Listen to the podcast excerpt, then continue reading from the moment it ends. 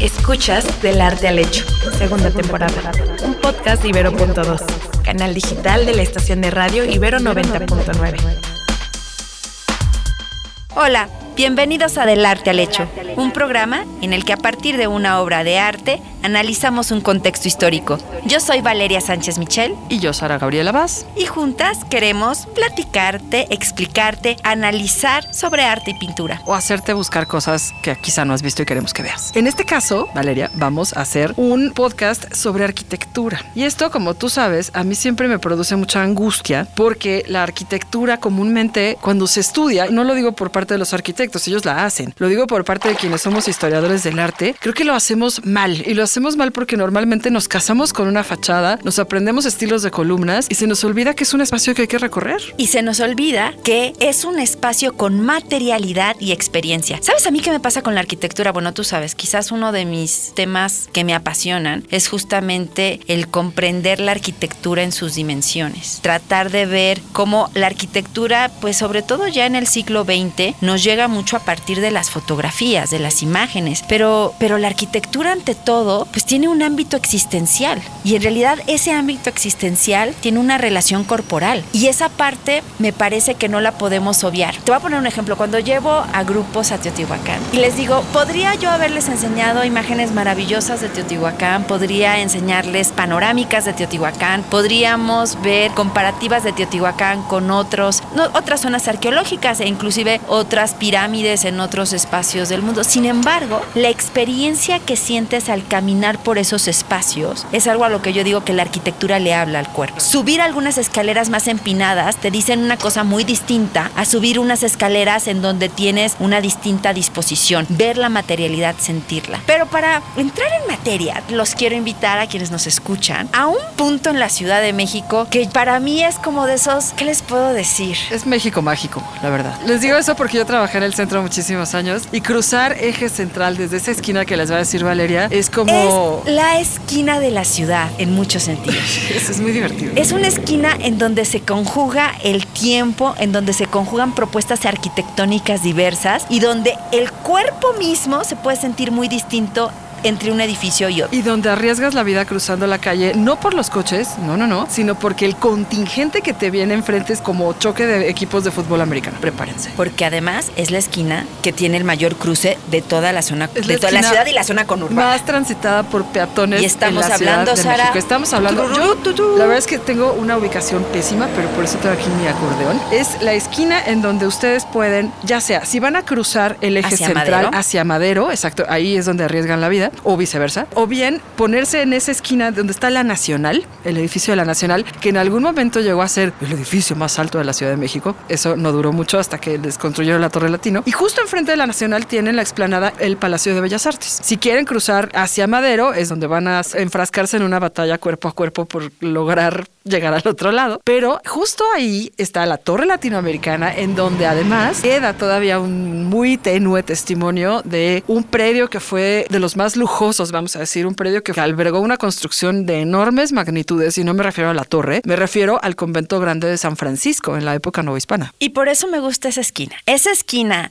de eje Lázaro Cárdenas, eje central Lázaro Cárdenas y la calle de Madero, para mí condensa una carga histórica en términos arquitectónicos tremenda, que te da para, ¿qué quieres? Tres horas de clase ahí, eh, simplemente con los edificios que tienes. Tú comenzás y podríamos comenzar por el atrio de San Francisco y lo que implicaba el atrio de San Francisco. San Francisco como la primera orden que llega a evangelizar, San Francisco como una orden que se queda con uno de los mejores predios de la Ciudad de México desde el siglo XVI hasta... La exclaustración. Y en el siglo XIX. XIX, hasta que rompen todo, ¿no? Ahorita lo que van a encontrar es una explanadita muy tímida con una fachada preciosa. Yo que estoy diciendo que no me claven las fachadas, pero bueno, la fachada es preciosa. Eh, del siglo XVIII tardío. Pero eso no es más que una pequeña, pequeña capilla, casi casi un pequeño recinto que estaba anexo al convento inmenso, ¿no? Y si ustedes quieren, por ejemplo, ver cómo se podía, cómo era alguno de los interiores de ese convento que se destruyó en el siglo XIX, basta con ir al Museo Nacional de Arte y buscar en el primer piso las pinturas de José María Velasco. Hay un interior del convento de San Francisco. Y el convento de San Francisco, que hoy, como tú dices, nos quedan fragmentos, solo destellos de lo que fue su grandeza, había, se construyó sobre lo que había sido el zoológico de Moctezuma. Entonces es un predio de sí, con una carga histórica muy fuerte. Y lo que nos queda hoy, aparte de ese predio, yo diría, hoy lo que vemos son esas cicatrices de un México que en términos arquitectónicos también fue tocado por las leyes de reforma. Hay una ciudad de México anterior a las leyes de reforma y hay una ciudad muy distinta después de las leyes de reforma. La mutilación de muchos de esos edificios se puede ver en ese templo de San Francisco. Entonces, por eso me gusta también, porque ante lo que estamos es ante lo que muchos testimonios de la época, a Jofrín en el siglo XVIII, te hablan de la magnificencia de lo que era el convento de San Francisco, que tenía también un huerto que cruzaba río. Espérate, además saben una cosa, de 1865 a 1911, es un montón de años, se trasladó la sede catedralicia al templo de San Francisco. O sea, era, tal su importancia que fue justo sede de la catedral. Hay mucho, esas cicatrices, el concepto de cicatrices que usas me gusta mucho porque así como tengo una amiga, Mónica, que dice que uno escribe, el cuerpo es escritura y uno se escribe en el cuerpo con todo lo que hace, lo que come, lo que se pincha, lo que se cirujea y demás. Creo que la, ciudad es, es, un gran cuerpo, cuerpo que tiene estratos, muchos abajo, estratos que cuentan otras historias, que cuentan otras maneras de vivir en esos espacios justamente, pero esos estratos de pronto van quedando sepultados y de pronto exigen y emergen solitos, ¿no? Como por ejemplo el Templo Mayor. El Templo Mayor es una cosa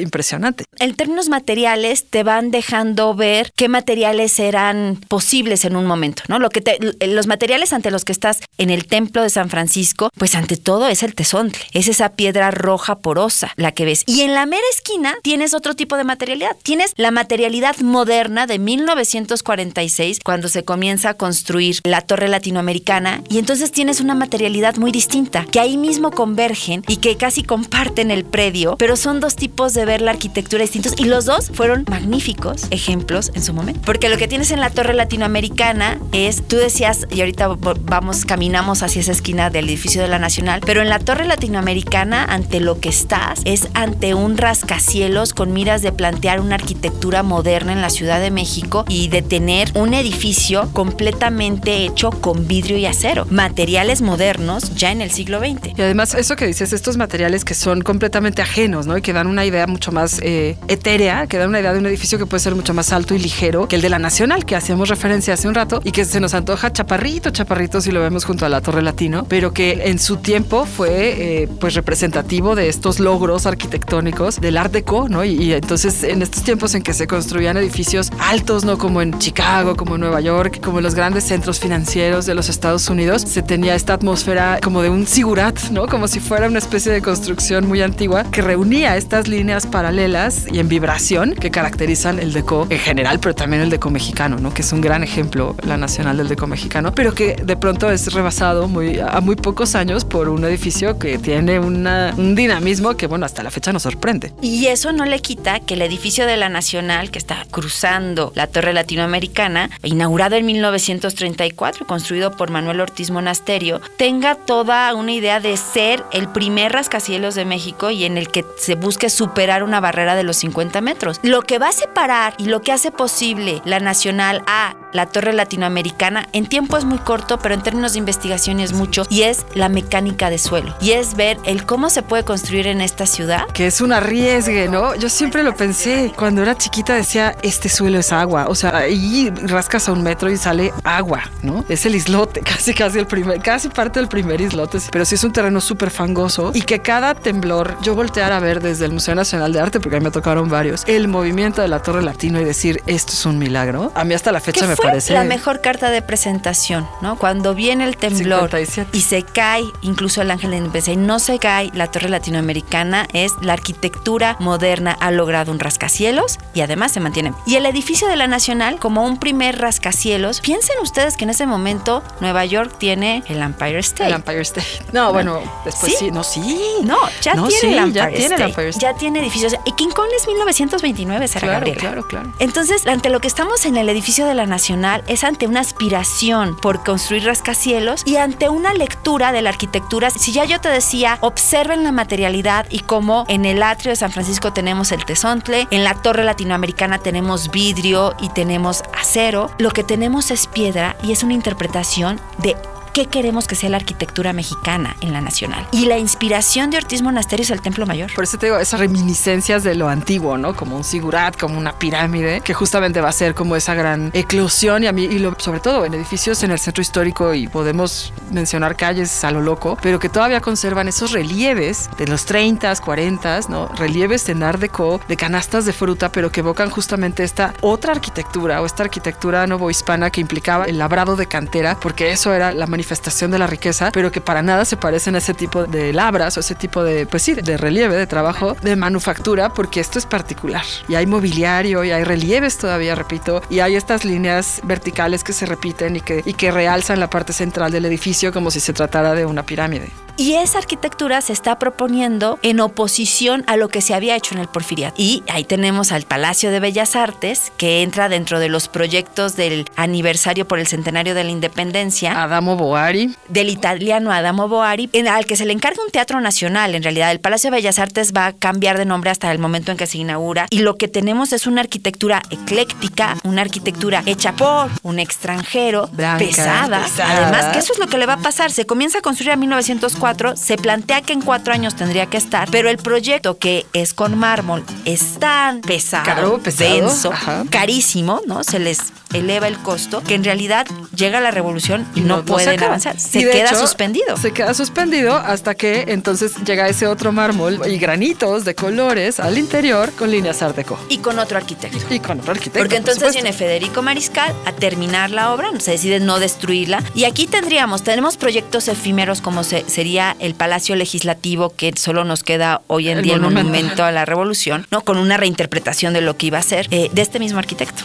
Y Obregón Santa Obregón Santa Cilia termina, el, hace el Monumento a la Revolución, pero Adamo Boari es quien hace... ¿El primer proyecto? El primer proyecto. Ante lo que estamos es ante un palacio de bellas artes que tiene una lectura arquitectónica por fuera, blanca en mármol, y luego una arquitectura material por dentro muy distinta, porque va a tener otra solución. Y que refiere a, dos periodos históricos completamente distintos. Lo que decías, aunque se vean pocos años de diferencia, no son pocos en términos de investigación, de avances, de, de mirar también qué es lo que están haciendo otros arquitectos en el mundo y de búsquedas particulares desde el país de, bueno, qué es lo que quiero que represente. Y al mismo tiempo, en este recorrido de esta estas cuatro esquinas, con unos cuatro edificios, pues no hay como entrar en cada uno de estos espacios. Y yo diría, la arquitectura hay que también planteársela, no solamente en esta materialidad, en esta composición, como decía, sino en la experiencia misma, en la sonoridad. Y ver también qué sonoridad tan distinta hay. Cuando entras al Palacio de Bellas Artes, es como un espacio sacro, como entrar a una gran, gran iglesia en donde el ruido se que el barullo de la calle se queda en el atrio se queda afuera y adentro es un espacio completamente distinto. ¿no? Pero ahora que dices esto, bueno, ¿cómo me siento cuando cuando entro a tal cosa, cómo me siento cuando estoy en esa esquina fuera. Que además te digo que sí es una riesgo de vida porque los decibeles que se manejan son una cosa brutal. En alguna ocasión leí cuántos decibeles soportaba un peatón o un transeúnte que estuviera en esa esquina. Uno, por los silbatos de los policías, por los coches, los claxonazos y sobre todo por el barullo de la gente de madero.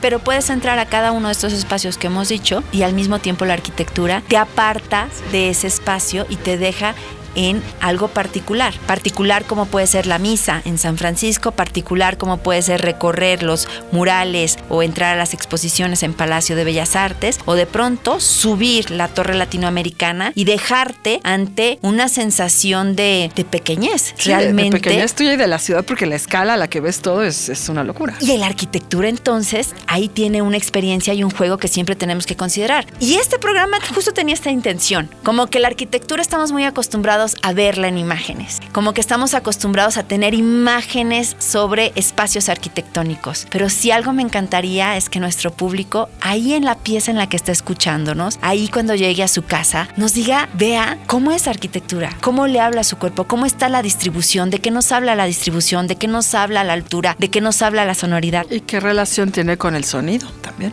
Gran parte de la experiencia, y con esto creo que podemos ir cerrando, de lo que implica vivir en una gran urbe como la Ciudad de México, pues es justamente esto, ¿no? Que siempre tenemos como espacios que son oasis, oasis de silencio, o bien, o que son experiencias de aislamiento, pero que sabemos que están muy condicionadas, son muy burbuja, ¿no? Y que de pronto salimos de una pequeña placita y volvemos a encontrar otra vez un barullo espantoso. Pero también en gran medida sabemos quienes todos los días nos levantamos en esta ciudad, perdón, ya sí, ya he dicho que soy muy chilanga, nos levantamos con ciertos pregones, con ciertos sonidos, con ciertos chiflidos, con el sonido que hacen, por ejemplo, las láminas de los barrenderos y las escobas muy temprano, el sonido de la gente que va y compra el pan o los tamales. La campana de la basura. La campana de la basura. Y que eso siempre ha marcado una forma de estar en México y en cualquier ciudad del mundo, por supuesto, pero es algo particular. Y que la arquitectura no solamente hay que verla y entenderla o describirla, sino hay que sentirla y ver cómo le habla al cuerpo. Yo soy Valeria Sánchez Michel. Y yo, Sara Gabriela Vaz. Profesoras del Departamento de Arte, y esto fue para Ibero 90.9. Bye.